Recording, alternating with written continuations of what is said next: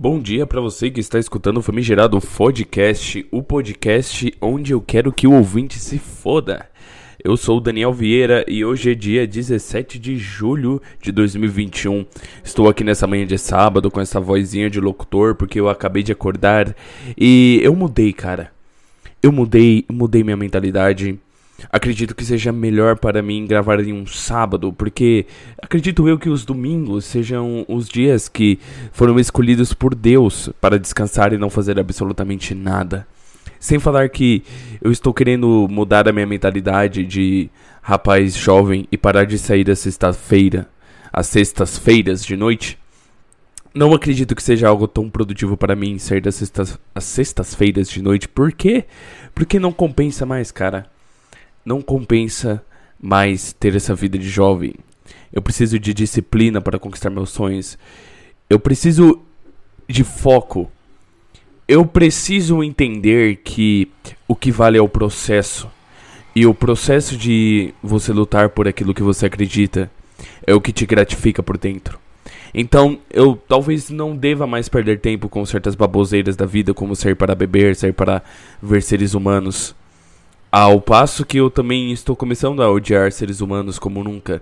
Não me vejo mais vivendo em um mundo onde eu não seja um cara misantropo. Não me vejo mais vivendo em um mundo onde eu seja um cara altruísta e eu não me vejo mais vi vivendo em um mundo onde eu esteja dentro da sociedade. Eu entendo que é um pensamento também meio egoísta eu querer me isolar. Eu entendo também que é um pensamento meio mimado querer que todas as pessoas mudem por causa de mim. Mas a vida é muito curta para poder ficar se adaptando a certas coisas. Eu acredito que possam existir certas coisas na vida que você deve se adaptar, senão você morre de fome. Mas existem certas coisas que você não precisa se sujeitar. Tendo em vista de que, pelo fato da vida ser curta, existem muitas coisas ruins na vida que você não precisa engolir. Você não precisa engolir todo esse tipo de sapo. Todo esse tipo de sapo, entendeu? Então, dito isso, eu prefiro gravar aos sábados, eu prefiro gravar aos sábados matinais dormir cedo numa sexta-feira, acordar cedinho numa sexta, tomar aquele café da manhã, quem sabe dar a, aquela treinada e gravar.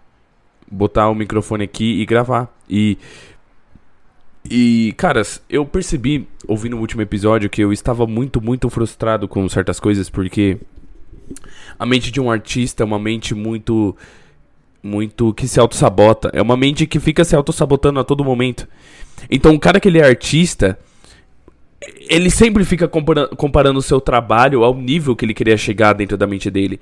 O cara, quando ele faz um podcast, o cara, quando ele faz um desenho, o cara, quando ele faz um filme, ele tem uma imagem na cabeça dele que é a imagem perfeita da obra que ele quer criar, entendeu? O cara, quando ele faz qualquer tipo de obra que necessita de tempo, que necessita de treino, ele tem uma imagem na cabeça dele que ele quer atingir. Só que como ele não tem experiência para tal, ele tem ele tem que treinar, ele tem que colocar para fora tudo aquilo, mas ele acaba se frustrando. E é aí que a nossa mente se auto-sabota, porque a nossa mente tem muita dificuldade de enxergar o futuro, tem muita dificuldade de entender o presente como sacrifício. Como a nossa mente é primitiva, ela tem muita dificuldade em entender que o processo que você está passando pelo presente vai te trazer frutos melhores no futuro. Só que Aí que tá, eu meio que no subconsciente, no meu subconsciente, eu meio que já entendi. Eu meio que, que já entendi também que esse tipo de processo de autossabotagem eu vou passar eternamente. Tendo em vista que a minha mente sempre vai querer atingir uma parte. Uma par, a minha mente, a minha mente sempre vai querer colocar na terra, colocar nesse mundo palpável algo que tá dentro dela sempre vai querer. E, e, e, esse é algo que tá dentro dela, sempre vai estar tá além daquilo que você coloca, entendeu? Então, para exemplificar, por mais que eu fique muito bom em desenhar, por mais que eu fique muito bom em tocar violão, mesmo que eu chegue no nível de mestre, eu sempre vou ter um passo a mais, eu sempre vou ter mais uma barreira para quebrar. Eu acredito que a minha mente sempre vai se auto-sabotar. Só que também aos poucos eu tô percebendo que a nossa mente não é a gente de verdade. E que existem certas coisas que a nossa mente faz que que ela faz apenas para nos proteger, porque o nosso sentimento, a nossa alma, que é a gente, tem medo de certas coisas da vida. E por, por a gente sentir medo de certas coisas que, que não são primitivas, o nosso cérebro entende que são coisas primitivas, porque meio que nós de verdade estamos mais adiantados do que a nossa própria mente, que é muito primitiva. De fato, tendo em vista isso, quando a nossa mente se frustra, por exemplo, com algum desenho idiota que você fez num papel e não ficou do jeito que você quer, você acaba se frustrando e você acaba sentindo medo de você não ser aquilo que você esperava ser.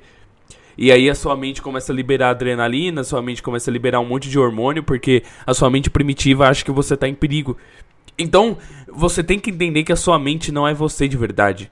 E o que. O, e, e, e, talvez a nossa luta nessa vida seja buscar realmente a nossa alma, buscar realmente o nosso interior, entendeu?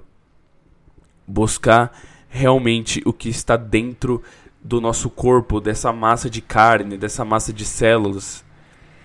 Então é isso, eu, eu meio que tive um choque de realidade, percebi que seria muito muito mimado da minha parte simplesmente querer de parar, querer de parar. Querer de parar foi foda, cara. Querer parar de gravar podcast, querer de parar de fazer as coisas que eu quero e me render a uma vida de conforto, uma vida de, sei lá, funcionário público que seja.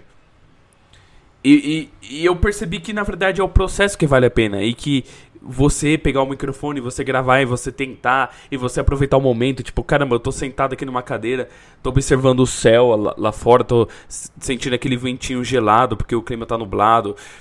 Tô curtindo o momento. Dormi pouco, mas eu tô entendendo o que que é ter um sentimento de sono e eu percebi que tudo isso serviu de gatilho para eu querer gravar também, porque eu acordei cedo e pensei, puxa, seria legal gravar, eu tô um pouco na vibe, talvez seja até melhor gravar de sábado. E aí eu matutei minhas ideias, entendeu? Então quando você realmente aproveita o momento, você meio que cria. Você se deixar levar pelo momento acaba fazendo com que você crie uma relação e, e um equilíbrio entre o seu planejamento futuro e o que o momento tem para te mostrar, entendeu? Porque mesmo que você planeje no futuro várias coisas, o momento, quando ele chegar, ele vai ser diferente do que você planejou. E isso volta com o papo que eu tava falando anteriormente, entendeu? É a maior loucura isso daí, é a maior loucura, porque eu não imaginava que eu ia gravar hoje, eu imaginava que eu ia gravar amanhã, naquela vibe de gritaria, naquela vibe de sei lá o que. E hoje eu tô numa vibe diferente, que eu pensei, porra, vai ser legal, entendeu? Você tá, tá, entendendo mais ou menos o, o meu lance? Às vezes o momento, o momento presente que você tá vivendo, ele é ele é mais importante do que o planejamento que você fez para o futuro. Isso quando você consegue entender a sua relação entre mente, corpo e alma. Sendo a alma você mesmo, a mente uma parte primitiva de você que quer te defender e o seu corpo a sua armadura, né? O seu corpo é sua armadura. O seu corpo é sua armadura, felas. então é isso, cara. Esse foi o papo chato de início. Temos oito minutos de podcast já, caramba. E eu acho que eu falei pra caramba e eu falei um pouquinho. Eu ac acho que eu dei. Sei lá, eu acredito que eu falei pra caramba nesses oito mi minutos, mas eu sinto que eu não falei muito. Então é isso. É... Então, mudando de assunto completamente, cara, eu vou contar uma história pra vocês. Porque assim, cara, a gente. Eu vou usar isso de gancho. A gente planeja as coisas na nossa vida, a gente planeja é, várias coisas que a gente quer fazer no futuro, mini metas que a gente planeja no nosso dia, tipo, porra, hoje eu vou acordar, aí eu vou ir trabalhar, aí depois eu vou chegar em casa, vou me trocar, vou ir pra academia, vou chegar em casa, vou tomar um banho, aí eu vou, entendeu? Só que, olha como, olha como é interessante, a, o, quanto a vida, cada dia mais, ela vem e te dá um empurrãozinho e te fala, cara, chega pra lá. Você planejou isso daqui tudo, mas é o que eu disse. Agora há pouco, o momento ele vai te mostrar algo diferente. Então, o que aconteceu? Ontem eu fui trabalhar. Tô trabalhando numa fábrica de terceirizado, sabe? Separando sucata. E eu acabei é, carregando peso, descendo uma escada e acabei tropeçando e torcendo meu pé. Na hora eu não senti muita dor. Na hora eu não senti muita dor de verdade. E eu pensei, putz, ah, Dani, você só deu um mau jeito, vou continuar trabalhando aqui. Mas à medida que o tempo foi passando, a dor foi piorando, a dor foi piorando, a dor foi piorando. E chegou um momento que eu simplesmente não conseguia andar de tanta dor que eu estava sentindo no meu tornozelo. Eu estava sentindo muita, muita dor. Muita, muita, muita dor. E daí, na, naquele momento, eu cheguei e falei pro meu chefe, chefe, porra, não vai dar, cara. Eu vou ter que ir embora, tô sentindo muita dor, eu acho melhor eu ir pro médico. E ele falou: caramba, não. Ah, você, você, tava, você, você tava bem até agora. Você tava bem até agora há pouco. Por que, que você quer ir embora? Não sei o que, não sei o que. Falei, cara, não vai dar, mano. Eu tô mancando aqui, não tem como eu tá fingindo. É interessante como tem tanto filha da puta no mundo que as pessoas que são autoridade, no caso meu chefe, no caso, sei lá, a polícia, etc., ela tende a duvidar das pessoas porque as pessoas já foram muito filha da puta no passado, entende?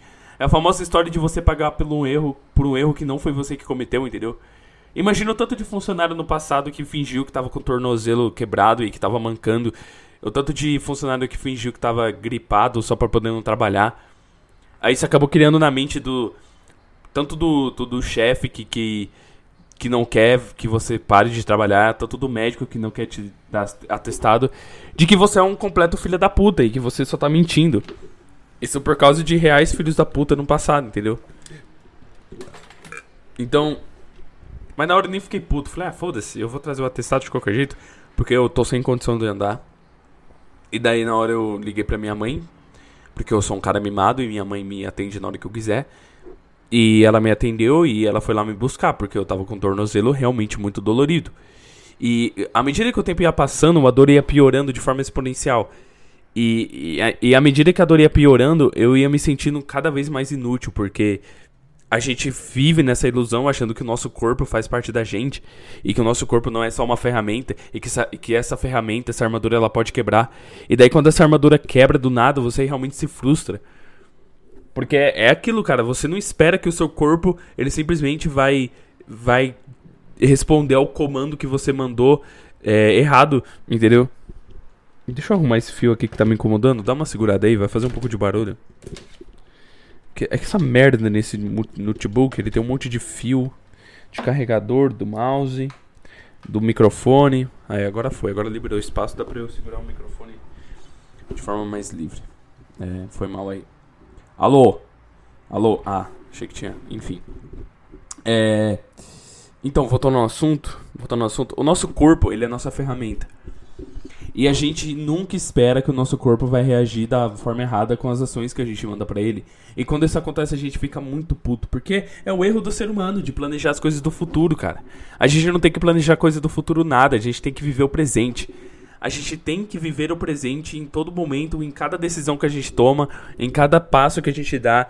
A gente tem que viver o presente. A gente pode colocar metas porque isso é saudável para nossa mente e também isso é saudável para continuar vivendo um dia de cada vez. Mas a gente tem sempre que estar tá preparado que a nossa armadura de merda que a gente possui, hora ou outra vai falhar e não há nada que a gente possa fazer. Não há nada que a gente possa fazer. Porque a gente manda comandos para o nosso pé para ele andar de maneira certa e do nada ele tropeça. E do nada, ao tropeçar, ele faz você sentir uma dor excruciante ao longo do tempo, né? É ridículo. A dor tava ridícula. Eu fui, eu fui que nem um saci pererê entrando no carro da minha mãe. E, cara, sem condição, cara, sem condição. Um jovem de 22 anos, saudável, foi totalmente debilitado por causa de um passo em falso que ele deu descendo uma escada, cara. E aí, quando a gente chegou no hospital, eu mal conseguia sair do carro. E lá no hospital aqui da cidade, aqui no hospital da cidade, aqui, ali no hospital. Ah, como que fala? Enfim, foda-se. Merda.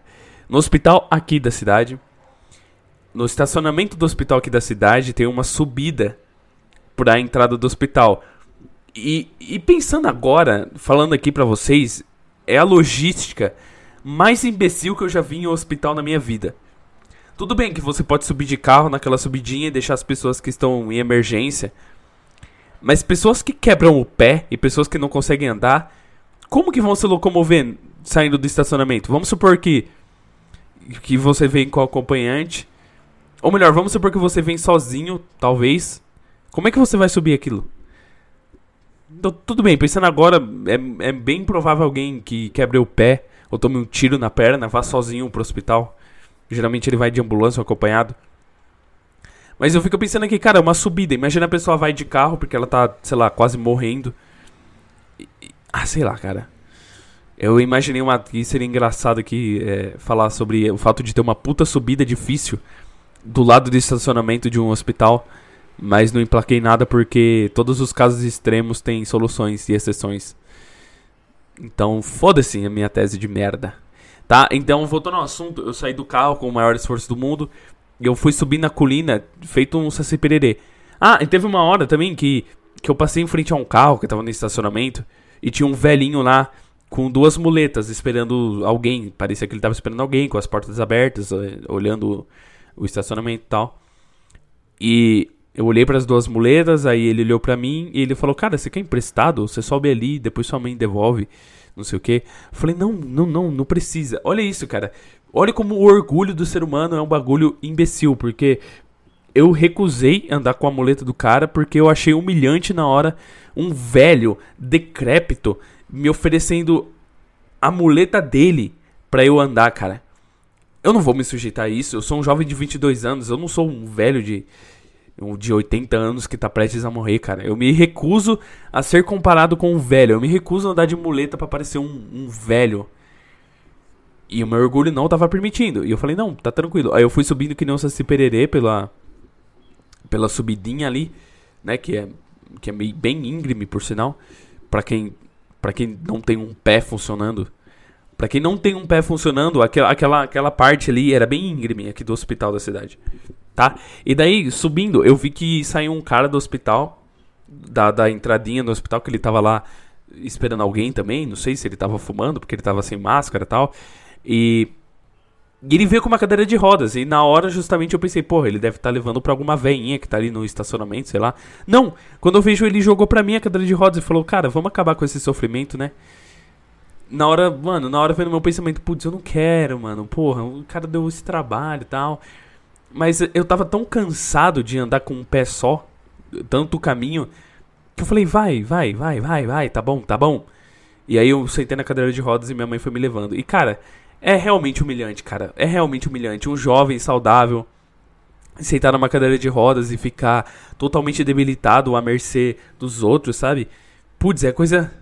Ai, cara, eu não sei, eu não sei explicar. É, é, é estranho, é, é, é estranho, porque geralmente é o contrário, porque, porra, minha mãe é uma velha de quase 60 anos e, e eu penso, porra, eu que tenho que cuidar dela já passou da época que ela vai cuidar de mim e me dá remedinho e me dá colher, me dá sopinha na colher. Né? Não, não, isso já passou. E aí, quando eu vejo a minha mãezinha, velhinha, é, me levando de cadeira de roda, meu, putz, eu me senti muito mal.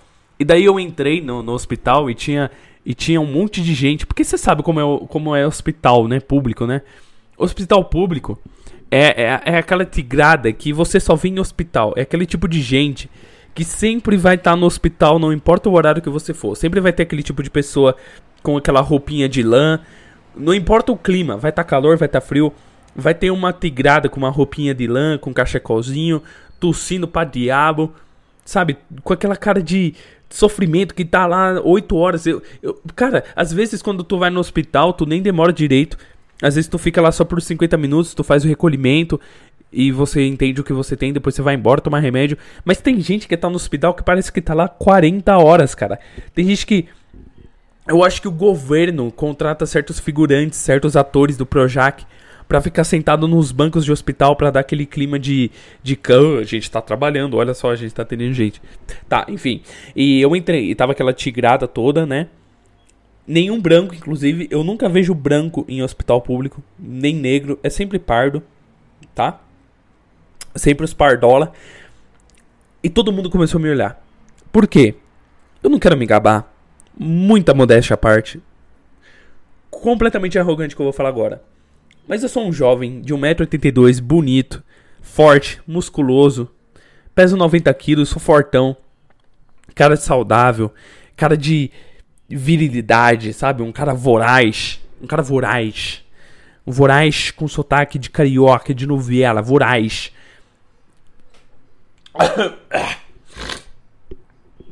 É, e todo mundo me olhando. Esse jovem bonito numa cadeira de rodas. E todo mundo deve ter pensado: o que caralhos? Por que, que esse, por que, que esse garoto? Por que, que esse garoto está numa cadeira de rodas? Por que diabos que um garoto lindo de 22 anos, musculoso. Ô alarme. o foda de gravar esse horário é que, é que a cidade tá viva, né? Porra, é pleno meio-dia, eu tô gravando aqui e eu moro no centro. Mas acho que faz parte do. Ô, mas desliga essa merda, eu tô gravando. Ô, ô, ô! Obrigado, filha da puta. É, enfim, já me perdi. É, um, um, jovem de 22 anos, esbelto, bonito, numa cadeira de rodas, e uma véia. Uma véia levando. Uma véia levando um jovem de, de 22 anos, cara. Ah, não, não dá. Não dá, cara.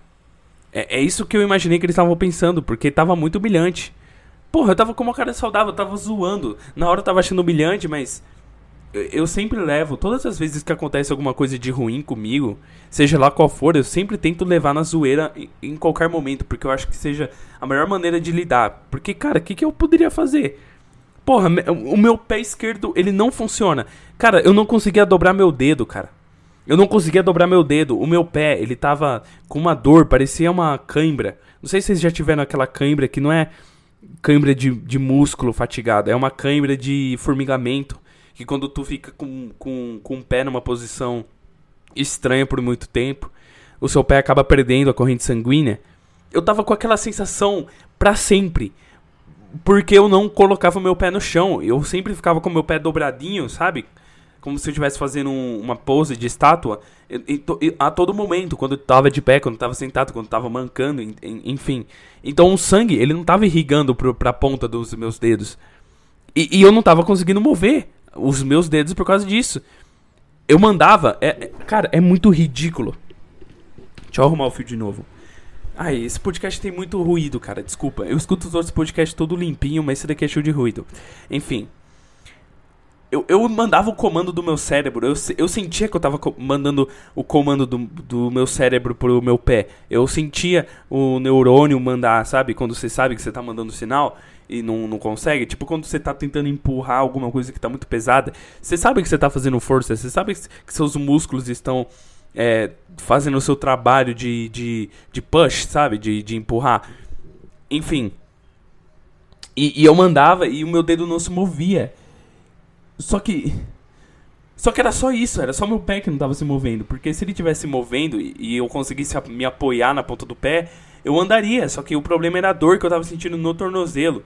Então, por causa disso, o meu pé por completo ficava inutilizado. Porque o tornozelo, obviamente, é a conexão entre a sua panturrilha, né? Aquela, aquela parte do seu pé, da sua, da sua perna, e o seu pé. O, a, a, o tornozelo, que é aquela junta é a última parte que conecta. Se aquela parte se ferir, o seu pé vai ficar inutilizado.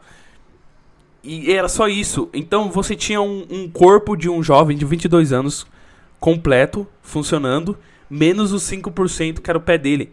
Então não parecia que eu tava que eu tava mal para horrores. Cara, tem alguém escutando forró? Tem alguém escutando forró desde que eu acordei.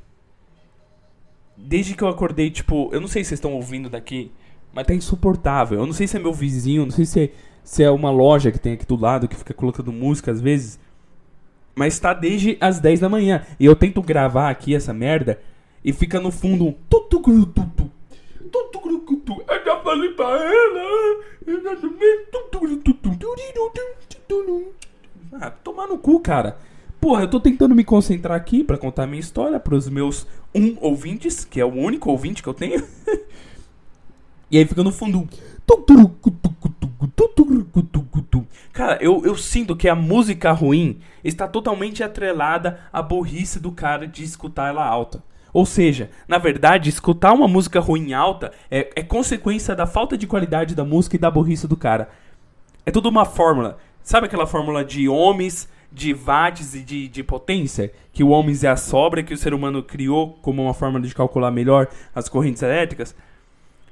Entenda, entenda esse cálculo como a música ruim mais a pessoa burra que tá escutando, verme do caralho, igual a música alta em um sábado, meio de 20.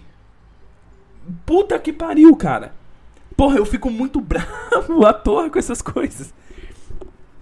Enfim, o meu corpo tava 90% funcionando, menos 5% que era o meu pé. Então, quando, quando você tá no hospital quase vomitando as tripas, e você vê um jovem forte como eu entrando numa cadeira de roda, só com um pezinho, você pensa, não, você tá de brincadeira. Você vai ocupar a fila do SUS pra poder ver, ver essa merda aí.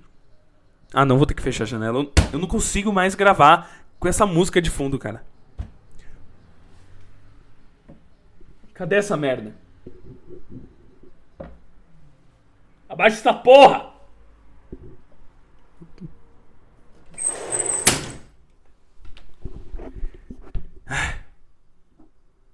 Fechar a janela não adiantou. Eu vou pegar uma espingarda, eu vou procurar esse cara, eu vou matar ele na frente da família dele. tá, enfim. O cara, quando ele vem no hospital. Deixa eu repetir, né? A última premissa. Porque eu me perdi no assunto por causa de um.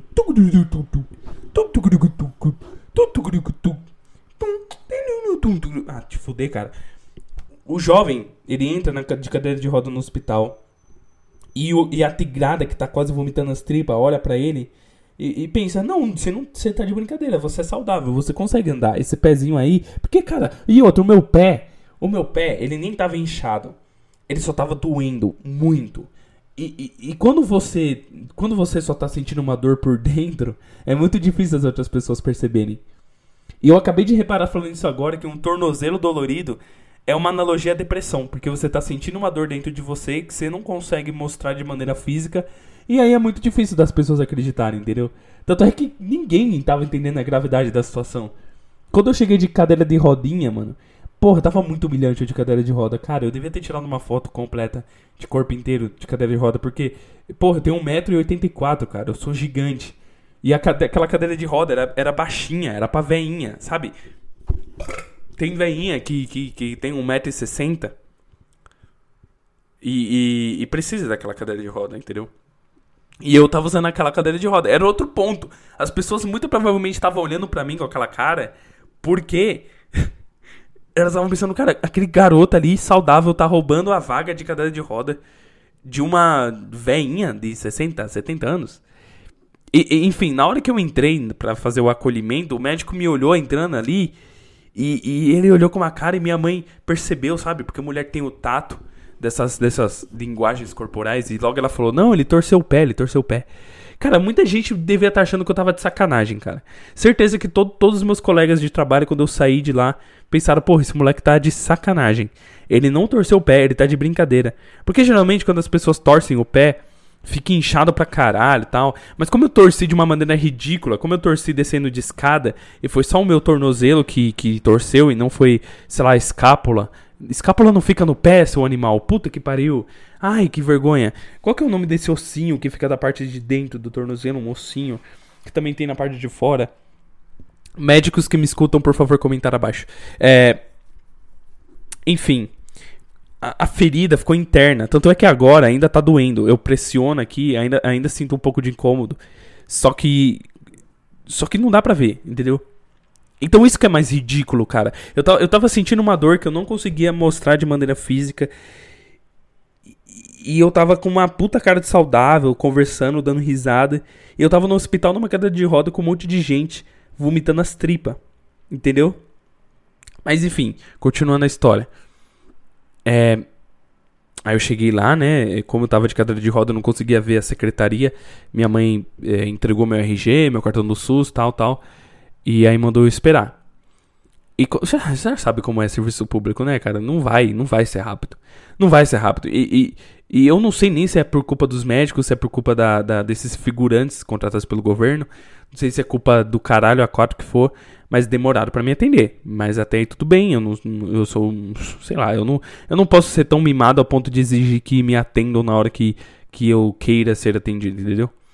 Entendeu? Então, eu fiquei esperando de boa e, cara, eu tava me divertindo muito, eu tava de cadeira de roda, cara. Tava tirando foto com as rodinhas, assim, tava brincando de vrum vrum, meu. Nossa, tava bom, tava bom demais. E aí me chamaram tal, fiz o acolhimento. E daí, depois de mais um pouco, sei lá, uma meia hora de espera, o médico ortopedista me chamou. E aí eu entrei e tal, fiz todo o procedimento. É, não tem. Essa parte aqui não tem muito, muito acontecimento interessante, não. Mas depois de eu ter feito o, o check-up com o ortopedista, ele me mandou para fazer o raio-x. E cara, hospitais, hospitais, quanto mais camadas de portas ele tem, quanto mais camadas de portas o hospital tem, maior o sofrimento que você vai ver na cara das pessoas. A parte da frente do hospital, onde as pessoas estão esperando para fazer o, o recolhimento, De novo o alarme aqui, meu.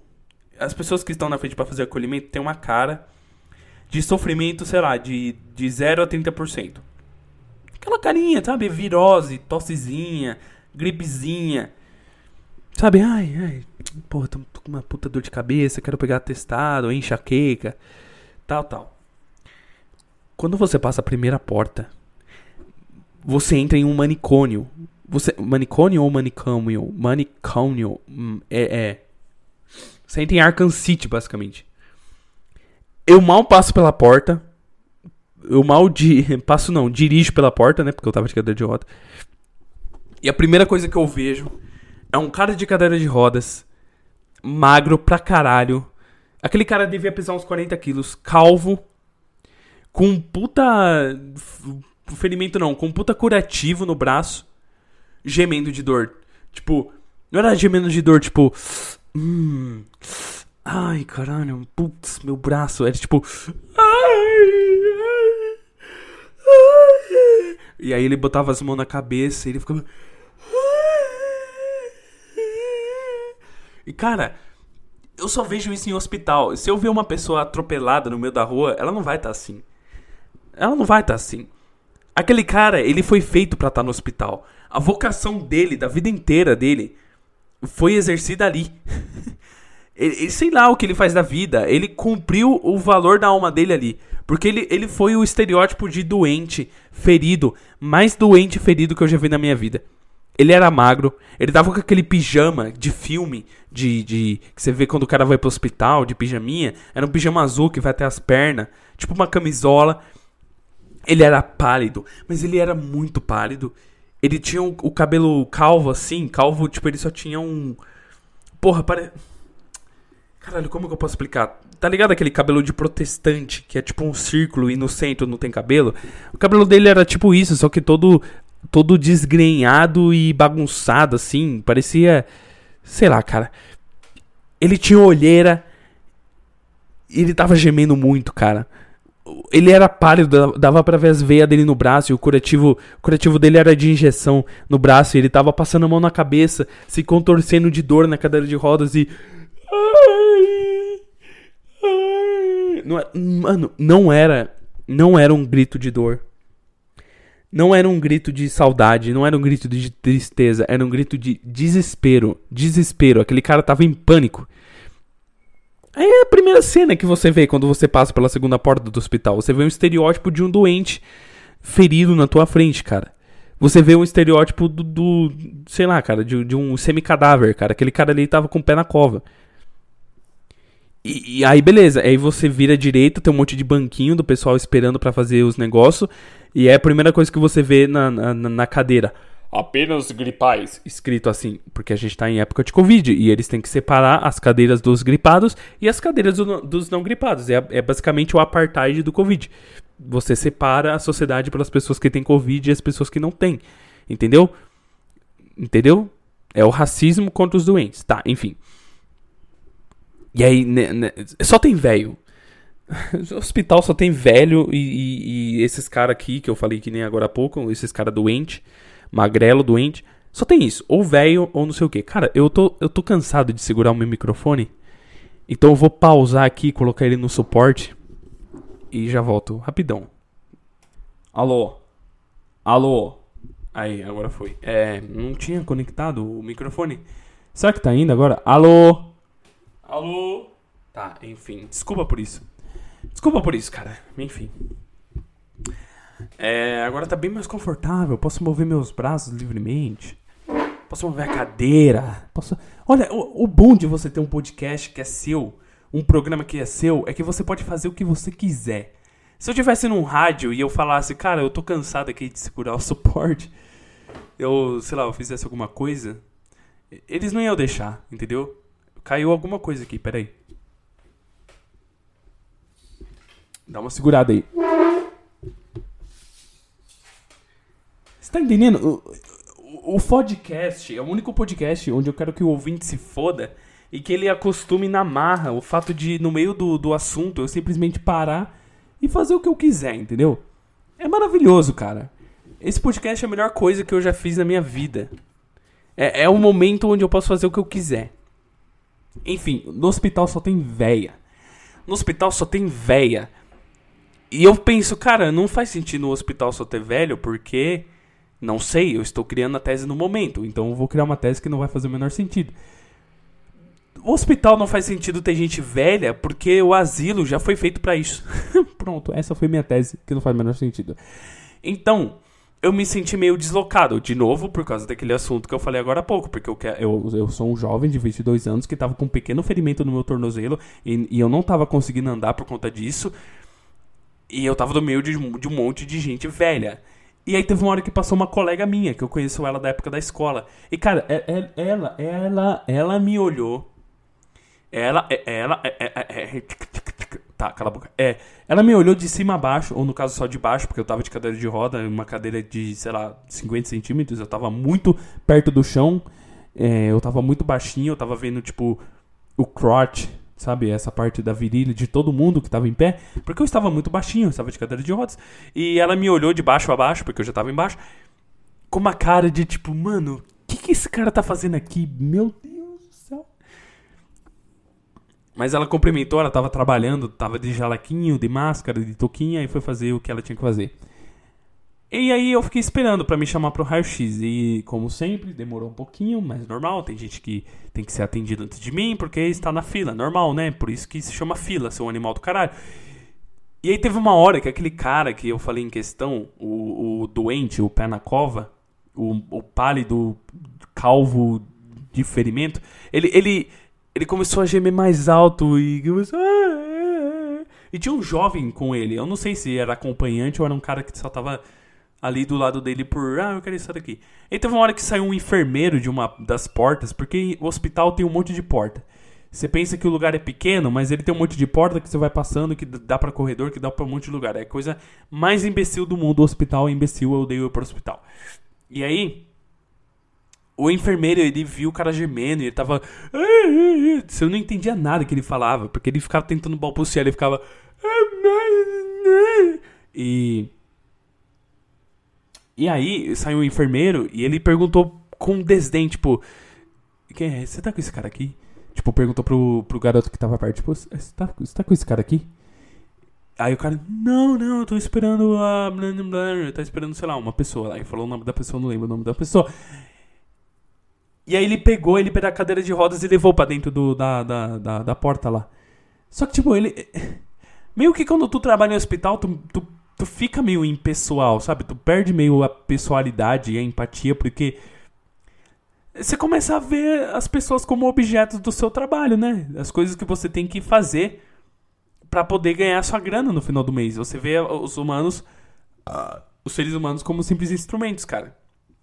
É a mesma coisa com um cara que trabalha no McDonald's, ele perde o tesão pelo hambúrguer. Ele não, ele não tem mais vontade de comer um hambúrguer porque ele trabalha com hambúrguer todo dia. Entendeu? Então, o cara que ele trabalha no hospital, ele vê aquele, aquele cara na cadeira de rodas gemendo, que nem um, um, sei lá, um zumbi, como apenas um cara que ele tem que, tipo, um objeto que ele tem que levar pra salinha e examinar e depois chutar a bunda dele e, e sei lá, cara, recitar remédio. Eu não sei o que enfermeiro faz, cara. Foda-se. Não tenho interesse nenhum em saber também. E eu fiquei tipo, caralho, mano, eu não, não, tô no hospital, eu tô no Asylum, eu tô em Arkham City, eu tô no hospício. Porque, cara, o meu caso, ele era muito simples pra, pra, pra ser tratado pra eu estar tá no meio de, de gente morrendo, cara. Eu só tô com o tornozelo errado, né? Porque eu, eu não conseguia mover meu pé, eu não conseguia deixar meu pé reto. Eu, meu pé ele tava morto, desabilitado, offline. Mas eu não tava morrendo, eu não tava vomitando minhas tripas, eu não tava gemendo de dor, cara. Esqueci de falar que teve uma hora quando eu tava na parte da frente do hospital, onde tem os figurantes que só tem virose, esperando para ser chamado. Entrou uma veinha de cadeira de roda, obviamente. Só que ela tava sendo carregada e ela tava. Eu juro por Deus que eu achei que ela tava morta. Porque ela tava. Sabe quando você cochila com, com o queixo no ombro, no seu ombro direito? Tipo, Sabe quando você dorme no ônibus assim e tu fica daquele jeito? Só que você, dá pra perceber que você tá dormindo porque você tá roncando, você tá respirando. Aquela velha, ela tava desmaiada, falecida. E, e, aí tava o marido dela carregando ela e tava o filho dela aí. E, cara, eu fiquei impressionado com a tranquilidade que o filho dela falou pra secretária, tipo, não, a minha mãe, ela é velha e ela tá, não tomou o remédio dela, e aí a pressão dela caiu e ela tá com a pressão baixa aqui. Eu falei, mano, ela não tá com a pressão baixa, ela tá com a pressão zero, cara. Ela tá morta. Ela tá morta. Só que, só que depois eu percebi que ela não tava realmente morta, porque o bracinho dela tava no, no, no encosto da cadeira de roda. E é que, é que eu não sei se vocês já andaram de cadeira de roda. Eu acho que não é algo muito comum. Eu andei ontem, né? Então eu sei que você pode encostar seu braço do lado, só que você tem que deixar ele firme. Entendeu? É tipo como como você colocasse as, os seus braços numa mesa de jantar, sabe?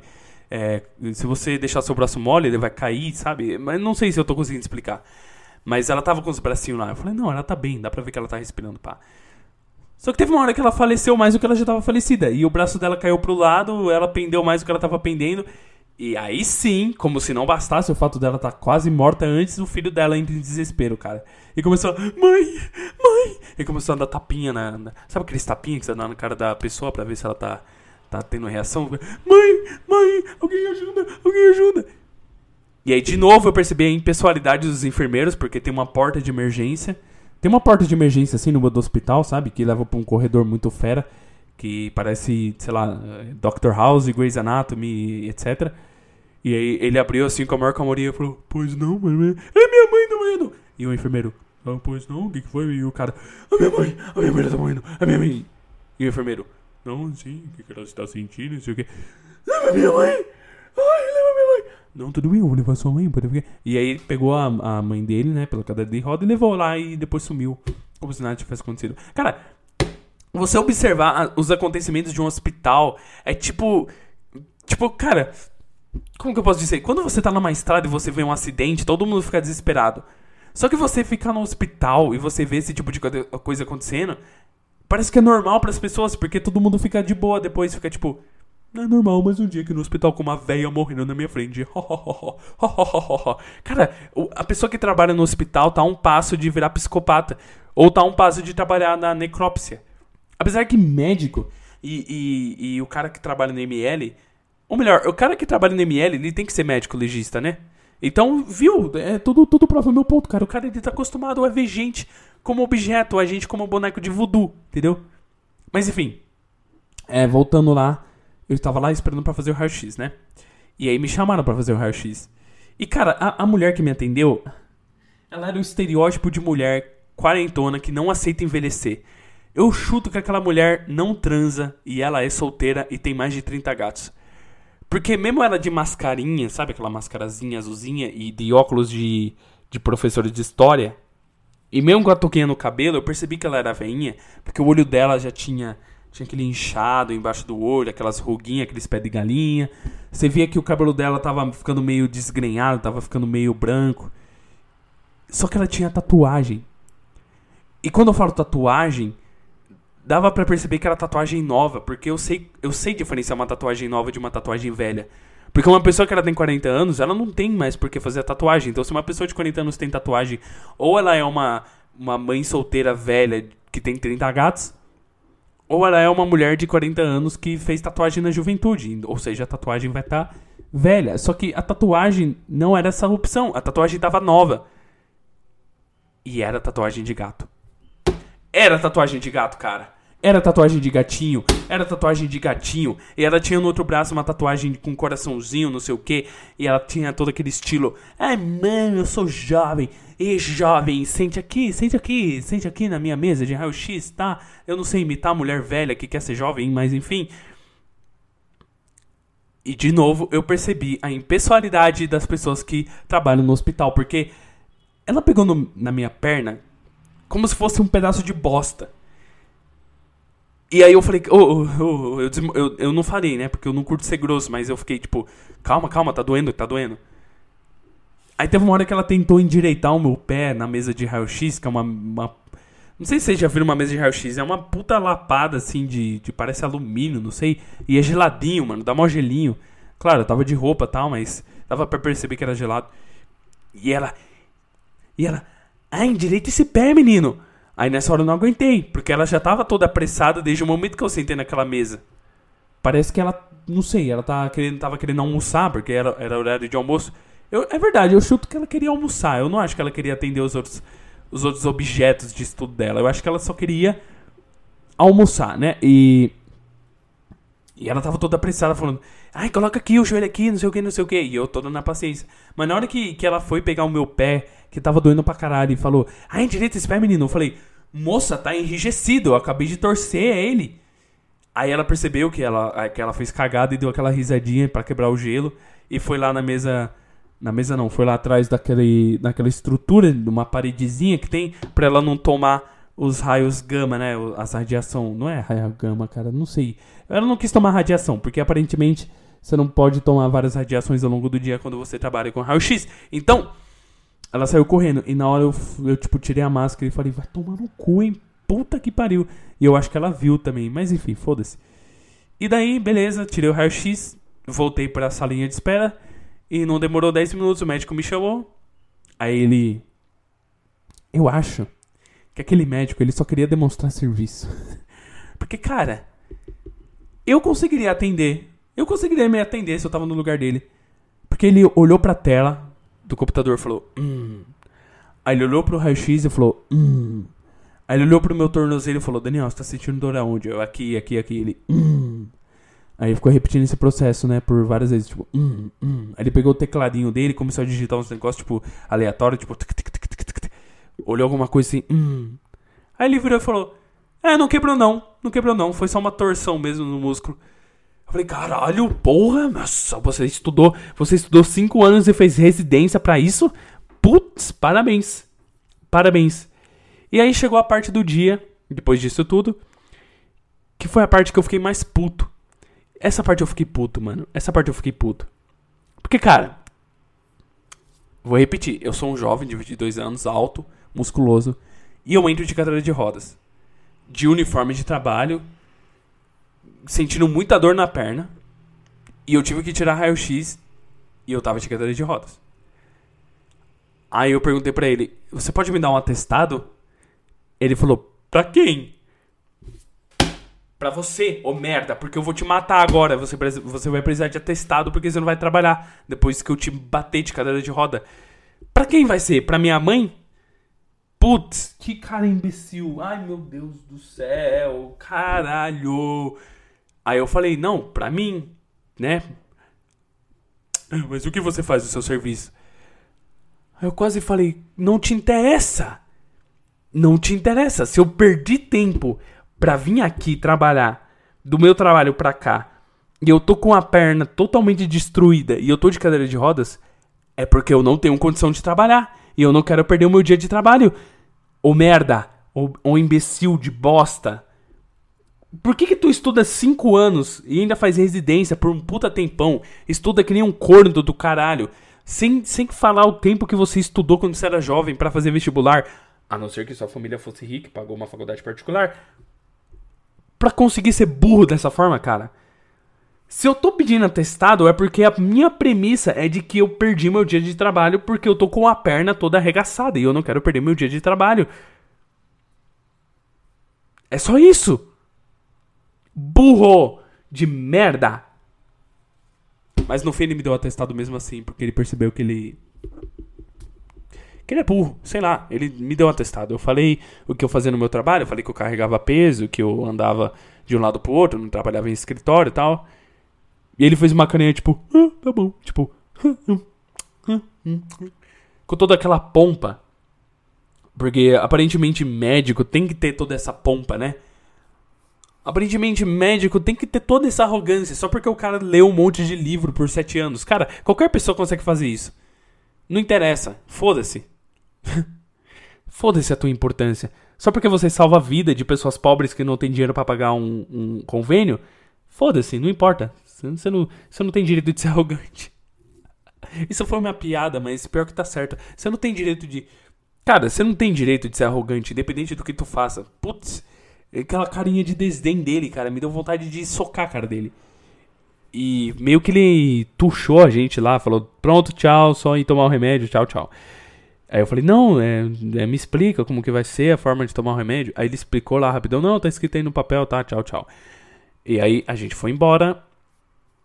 E aí chegando em casa, foi aquilo, né? Meu pé não tava funcionando, tava dando que nem um saci pererê. E foi isso, cara. Essa foi minha história. Eu torci o tornozelo ontem. já tô com ele melhor, já tô conseguindo andar normalmente. Eu acho que a dor foi maior na hora porque eu não botei gelo, não sei lá, que caralho isso que aconteceu ontem que a dor foi piorando, piorando, chegou num pico de dor lá para as uma da tarde, eu tava com eu tava com muita dor, muita, muita, muita dor. E aí eu cheguei em casa, tomei o um anti-inflamatório, tomei um remédio que que reduz um pouco a dor, né? Tipo um, sei lá, série de pirono, Dorflex. É, eu tô com, eu tô com ele aqui inclusive, é o Maxulid. Nimesulida betacino-dextrina. É Maxulid esse? Caiu o remédio aqui. Vamos ver. Ah, não. Maxulid é um anti-inflamatório. O que eu tomei foi o Lisador. Adulto e pediátrico acima de 12 anos usa oral em intervalos mínimos de 6 horas. É, já é pra eu tomar isso daqui de novo. Só que parou. Eu parei de sentir dor. Eu não. Acho que eu não preciso tomar isso daqui de novo. Já era pra eu estar tomando outro. O Maxulid tem que tomar de 8, 9 em 9 horas. E eu tomei uma da manhã ontem. Quando eu tava jogando truco com o pessoal. tava jogando truco lá na casa do meu amigo e eu falei, ah, vou dar uma pausa aqui pra tomar remédio e tal. E eu tomei meu remedinho Maxolid, anti-inflamatório. Anti-inflamatório. O que, que é inflamar? Por que, que as coisas inflamam, será? Eu vou pesquisar aqui no Google só pelo só pelo só para render o bloco aqui, só para render o assunto. Que rendeu bastante. Eu tô falando sobre o mesmo assunto faz mais de 40 minutos. Eu vou dar uma minimizada aqui no Audacity. Audacity, Audacity, Audaz, Audicidade. E esperar o Google Chrome abrir. Não, não é, não é isso. Eu quero o Google Chrome, amigo. E eu vou pesquisar por que diabos uma perna inflama. Porque para mim não, não faz sentido. Será que é uma bactéria? Será que é seu corpo pedindo por ajuda de alguma forma, já que sentir dor não é insuficiente? O que é inflamação? Cara, podcast também é cultura. Você escuta aqui e, e, e você escuta isso daqui e você aprende. O podcast também é cultura, não é só baboseira e abobrinha. Vamos aprender juntos. A inflamação é uma resposta à infecção ou lesão tecidual que ocorre para erradicar microorganismos ou agentes irritantes e para potenciar a reparação tecidual. Então você está me falando que não, tudo bem, eu entendi o que é, mas eu não entendi o, o que é, entendeu? Tipo, eu sei o que ela causa, mas eu não sei o que ela é. Estado patológico. Ah, achei. Caracterizado pela dor, temperatura alta, vermelhidão e edema. Então você tá me dizendo que o nosso corpo ele fica pior para ficar melhor depois? O nosso corpo ele é no pain no gain antes da gente saber o que é no pain no gain, porque aparentemente, de acordo com a internet aqui, a internet é dona da verdade, o seu corpo ele aumenta a temperatura e a sensibilidade para poder melhorar a recuperação do tecido que está sendo atacado por vermes, que está sendo atacado por bactérias e micro-organismos. Então, é isso, cara. Mas como diabos que, que uma bactéria vai entrar no meu tornozelo, cara? Eu acho que o meu tornozelo ele é muito, muito escondidinho, né? Né? Vamos ver. O que provoca a inflamação? A inflamação é uma resposta natural, tá? Eu já li isso. Qual a diferença entre infecção e inflamação? A inflamação é a resposta do organismo e as infecções são causadas por agentes externos. Legal. Podcast também é cultura, cara. E hoje aprendemos que o nosso corpo ele é no pain no gain antes da gente saber o que é no pain no gain, cara. Então, quando você for fazer academia e você tiver com preguiça, lembre-se que seu corpo ele sabe o que é isso há muito tempo, cara. Antes de você saber falar, sabe? É, é, é louco saber que o nosso corpo ele sabe das coisas mesmo quando a gente é bebê. Um bebê tem um corpo que sabe responder à inflamação. Mas um bebê, ele não sabe de, de porra nenhuma porque ele é um, um bebê, ele é inútil. Um, uma criança é completamente inútil. Agora, o corpo de uma criança é mais útil do que a criança em si. Que interessante, né? Uma criança ela é inútil, mas o corpo dela é mais útil do que ela, porque a criança o que, que a criança vai fazer para a sociedade? Assim, a criança só gera custo, cara. A criança só, só gera custo para a sociedade, enquanto o corpo dela. Será que o nosso corpo tem consciência? Porque, por exemplo, sei lá, eu tô com um ferimento aqui no meu tornozelo. Não fui eu que mandei o meu corpo sentir dor. Não fui eu que mandei o meu corpo inflamar o tornozelo. Não fui eu que mandei todas as reações químicas que estão ocorrendo dentro do meu corpo para corrigir essa lesão. Né? Então, tipo, será que o meu corpo, o que, que será que meu corpo pensa ao saber que ele tá preso dentro de alguém que ele tem que responder? É uma doideira, né? Aff, esse assunto tá me deixando confuso, porque a gente, a gente tá dentro de uma máquina que responde aos nossos comandos, mas é a nossa máquina que criou a nossa mente que responde a esses comandos, cara. Nossa, a relação entre corpo, mente e alma é ridículo e é confuso, cara. Porque, cara, se uma pessoa nasce sem mão e sem, e sem pé, sei lá, se uma pessoa nasce sem braços, ela continua sendo ela mesma. Ela continua com os gostos dela, ela continua com a vontade de viver. Aí você vai lá e corta as pernas dela. Você continua, ela continua sendo ela mesma, ela continua com a vontade de viver, com a vontade de comer, de cagar e etc, né? A vontade de transar, a vontade de jogar, de ler, de, de tocar violão. Mentira, tocar violão não vai dar porque ela tá sem braço e sem perna. Entendeu? Você vai eliminando, eliminando as partes do corpo da pessoa. Em que momento que a pessoa vira. Deixa de ser ela mesma, entendeu? Sabe que se você só manter o cérebro da pessoa e você imputar o cérebro em um computador, a pessoa vai continuar sendo ela mesma? Ai, chega, papo chato, brisado do caralho. É, quanto tempo, quanto tempo temos Quanto tempo temos de podcast? Temos 56 minutos e 18 segundos. Você está sintonizado no podcast, o podcast onde eu quero que o ouvinte se foda e vá pro inferno. Se você quiser mandar o seu relato, o seu e-mail, mande para o e-mail daniel_vbf@hotmail.com, que vai ser lido aqui com muito carinho e consideração. Se você quiser me mandar uma mensagem, você pode ir no meu Insta @daniel_vbf. Nesse Instagram eu tô postando só meus desenhos, porque podcast é um hobby, eu não vou conseguir monetizar meu podcast tão cedo. Mas eu quero aproveitar o talento que eu tenho de desenho, bem modesto ele, né? Eu quero aproveitar o meu talento de desenho para começar a tatuar em breve. E por isso eu tô transformando o meu Instagram pessoal, que já tem mais seguidores, em um Instagram com um portfólio. Então não se assuste quando você entra no meu perfil, você vê só um monte de desenho.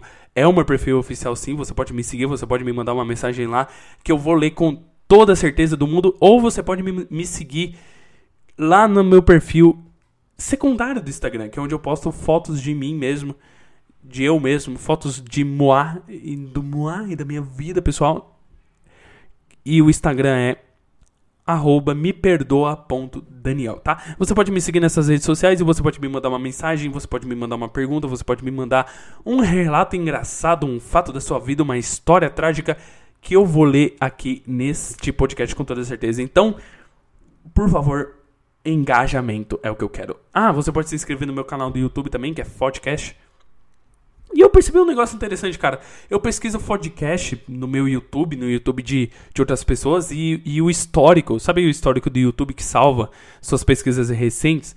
Ele não salva o nome do meu podcast. Ele não salva, talvez porque tem palavrão, eu não sei. Mas se você pesquisar podcast, vai aparecer um podcast que não fui eu que criei, que é um podcast sem o E, que um cara me plagiou, né?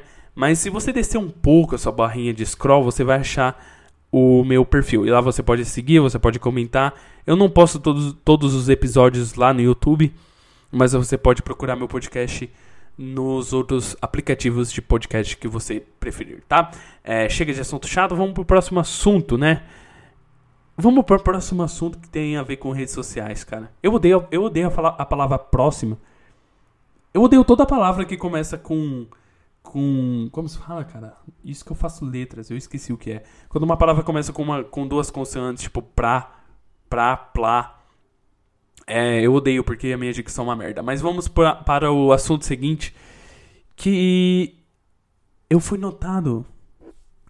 Eu fui notado pelo, pelo meu ídolo, cara. É, é bom. É um sentimento bom, cara. Não é muito saudável você ser você idolatrar uma pessoa. Eu me sentiria muito mal se alguém fosse um puta fã assim do meu. Tanto é que na época que eu participava de batalha de rima, eu tinha colecionado alguns fãs pela, pela minha carreira e tal. E alguns me mandam mensagem até hoje. E. Beleza, eu converso com eles tal, eu sou gentil.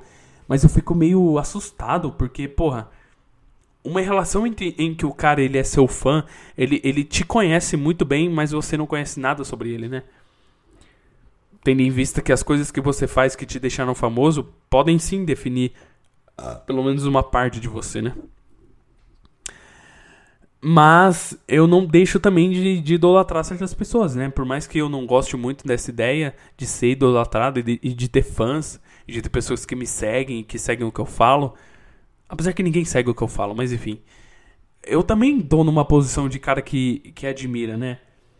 E, porra, se você escuta isso daqui, muito provavelmente você faz parte dessa bolha de podcasts mais underground, mais underdog eu não gosto muito de falar underdog nem underground, porque eu acho que isso não existe, mas isso é papo para outro dia, eu não vou me estender nesse assunto. Mas fato é que existem certos podcasts que não são conhecidos pelo mainstream.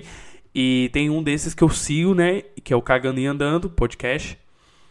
Onde o host dele é o Thiago Carvalho e eu sigo ele nas redes sociais e, e ele faz música também. Por que, que eu tô falando isso? Porque o podcast é meu e eu falo o que eu quiser? Também. Mas também porque eu tava vendo uma live dele na Twitch e eu falei, cara, seria legal se eu desenhasse ele aqui. Aí eu comecei a desenhar ele. Beleza, tudo bem, até aí tudo bem.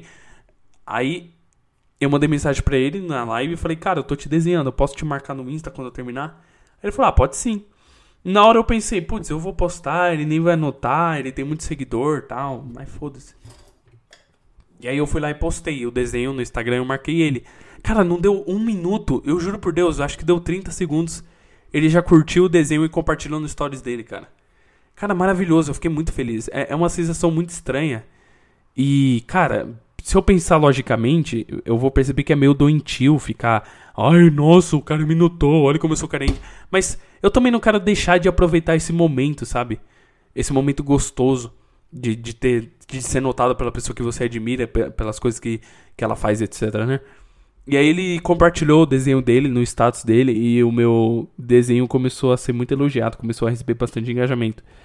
Então é isso, cara. Eu tô falando isso daqui porque foi um fato recente. E eu achei muito interessante, cara. E ficar na posição de um cara que você que você idolatra, por exemplo, você ficar na posição de um cara que tem muito fã é meio estranho, cara. Eu não vou, eu não vou negar. Teve uma vez que eu tava numa batalha de rima em alguma cidade aleatória por aí, porque eu ia em várias cidades da região. E chegou um garoto, né, e falou: "Cara, eu admiro muito tal o que você faz, vamos tirar uma foto, tal". Tipo, cara, gente pedindo para tirar foto comigo. É porque, cara, se vocês acompanham meus o meu podcast há um tempo e você já ouviu os outros episódios, você já deve saber que, que eu já fui um pouco conhecido nas batalhas de rima. Tem uma batalha de rima minha no YouTube que tem, tipo, quase um, um milhão de visualizações. Isso é muita gente. Às vezes eu fico assustado quando eu penso nesse número. Na época eu não soube aproveitar a fama que eu tava construindo. Fama entre aspas, né? Eu não gosto dessa palavra. Pelo menos o reconhecimento eu não consegui aproveitar, né? E eu segui minha vida normalmente. Mas. Mas. Mas. É, é engraçado, cara. É muito louco. Teve um, teve outro dia que um garoto pediu pra eu, pra eu assinar a camisa dele, botar minha assinatura. Eu falei, caramba, meu que doideira, as pessoas me conhecem, tal, tal, tal, tal, tal. Enfim. É chato, né, esse assunto, cara. Uh, não sei mais o que falar, desculpa. Vamos ler umas notícias? Eu tô desinformado, eu me informo no momento em que eu gravo esse podcast. Eu não separei nenhuma notícia. Eu só vou entrar no G1 como de praxe. E vou ler as notícias. É o famoso Giro. Giro. Giro Giromba. é, o, é o quadro do podcast. É o famoso Giro Giromba. Vamos lá, G1. G1, G1, G1. O portal de notícias da Glóbulos. The Glóbulos. The Globus. Rede Glóbulos de televisão. Uh... Tá, vamos lá. Em vídeo, DJ Ives chora e pede desculpas por agredir a ex. Assumo meu erro. É, eu, eu não sei quem é esse cara. Eu não sei quem é esse cara. Por que, que geralmente aparecem pessoas aleatórias no mundo batendo nas mulheres? Parece que, não sei, parece que virou moda para buscar engajamento. Quando a mulher ela fica no ostracismo ou ela começa a vender foto pelada, ou ela ou ela dá expose de alguém que agrediu ela. E o mesmo vale para o outro lado. Quando o cara ele começa a ficar ostracizado, ele começa a bater em mulher. bater em mulher da fama e dinheiro, cara. Tá.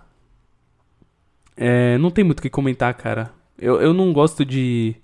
Eu não gosto dessas coisas de, de, de, de se humilhar e gravar vídeo pedindo desculpa. Cara, por que, que você tem que se justificar, mano? Cumpre a pena pela cagada que você fez e deixa as outras pessoas pensar o que elas quiserem, que se foda.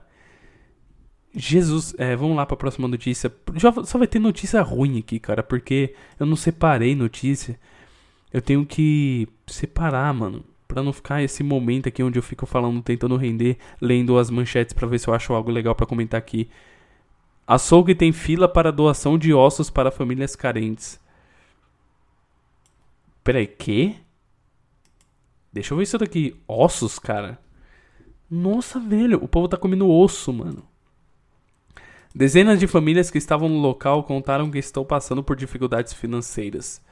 Uh, vamos lá. Moradores de Cuiabá formaram na fila da frente de um açougue uh, para pegar ossos doados pelo estabelecimento. Dezenas de famílias que estavam no local contaram que estão passando por dificuldades financeiras. Tá. A dona de casa brasilina. Brasilina. O nome da menina é Brasilina. Nossa, velho. Foi até o local com a filha. Segundo ela, a família passa por dificuldades financeiras. Tá, tá bom, mas mostra por que, que eles estão pegando osso? Por que, que por que, que você, não, você não pode comer osso, cara? Vamos lá. É... é literalmente isso, não tem muito o que falar. A gente está vivendo por necessidade mesmo, não tenho vergonha de falar que preciso. Ainda tem pessoas boas nesse mundo. Cara, ele tá te dando osso, cara. Se, se o cara.